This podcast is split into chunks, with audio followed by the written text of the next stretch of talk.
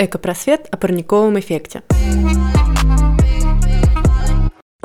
Мы уже достаточно много и долго говорили о глобальном потеплении, про который знают все. А что если я вам расскажу про парниковый эффект? Многие с ним борются, некоторые даже не знают такого словосочетания. Однако этот выпуск будет полезен для тех и других. Этот выпуск будет полезен в принципе для каждого, кто хочет провести ближайшие 5 минут с удовольствием и знать немного больше, чем в данную секунду. Буквально за несколько минут мы окунемся с головой в парниковый эффект и будем экспертами в этой теме как внутри, так и внаружи.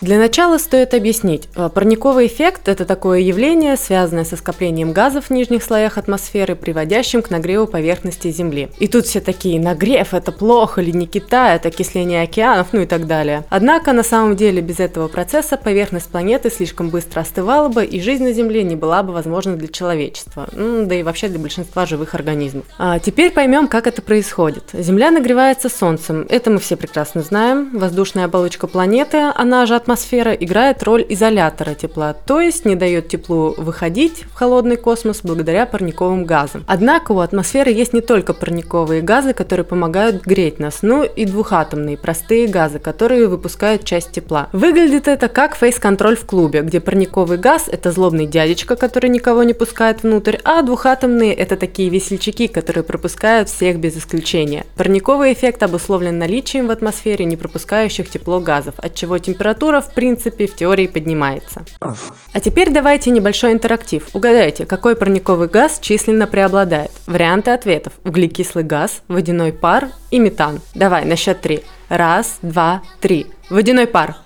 Хм, Кажется, что-то не совпало. Однако это правда, самый большой вклад вносит водяной пар от 36 до 72%. Именно его присутствие в атмосфере обеспечивает потепление от изменения углекислого газа, занимающего второе место. Вклад составляет от 9 до 26%. Что касается метана, то его вклад оценивается всего лишь 4-9%. Такой сравнительно небольшой показатель обусловлен тем, что в среднем этот газ находится в атмосфере не более 10 лет. К тому же существуют эффективные механизмы его удаления оттуда. В основном окисление в тропосфере, незначительное окисление в стратосфере, а также поглощение метана почвой и его вступление в реакции с соленой водой морей и океанов. А как же человеческая деятельность, спросите меня вы? Ну что ж, вы правы, причины парникового газа действительно выглядят подозрительно. Это сжигание горючих полезных ископаемых, использование автомобилей, выделяющих выхлопные газы, развитие скотоводства, вырубка лесов. Сюда же отнесем еще производство агрохимии, цемента и другой продукции, которые сопровождаются вредными вредными выбросами, ну и, конечно же, образование медленно разлагающегося мусора. После таких аргументов все перестают задавать вопросы. Однако планета тоже хороша. Испарение воды с поверхности водоемов, вулканы, выбросы которых содержат углекислый газ, а также дыхание анаэробных организмов и перегнивание органических остатков, жизнедеятельность водяных насекомых и животных и химическая трансформация осадочных пород под воздействием высоких температур и давления, в результате которых в атмосферу выделяется метан. Таким образом, эффект происходит не только по антропогенному патогенным, но и по естественным причинам. Причем сложно сказать, какие из них являются главными. А как же промышленное производство? Так, период с 1940 по 1975 год характеризовался повышенными выбросами парниковых газов, вызванными деятельностью человека. Да, верно. Однако, по данным климатологов, на это время приходилось похолодание, никакого глобального потепления.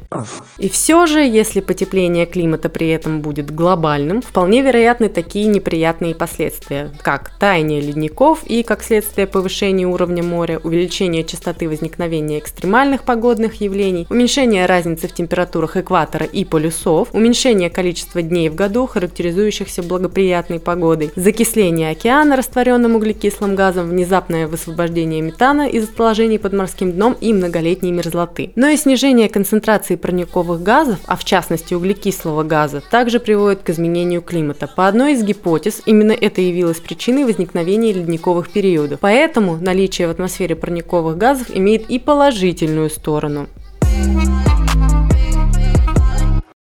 Таким образом, сам по себе естественный парниковый эффект не несет в себе ничего отрицательного для человечества. Если бы атмосфера не задерживала тепловое излучение, поверхность Земли имела бы температуру на уровне минус 18 градусов Цельсия. Благодаря эффекту, который нельзя называть, эта температура составляет 15 градусов, и все могут ходить в платьицах, кожанках, кроссовках, кедах и ездить на море. На этом у меня все. О парниковом эффекте с вами говорил Эко Просвет. Уже в четверг ждите новый выпуск новостей. И помните, экология – это наука. Пока.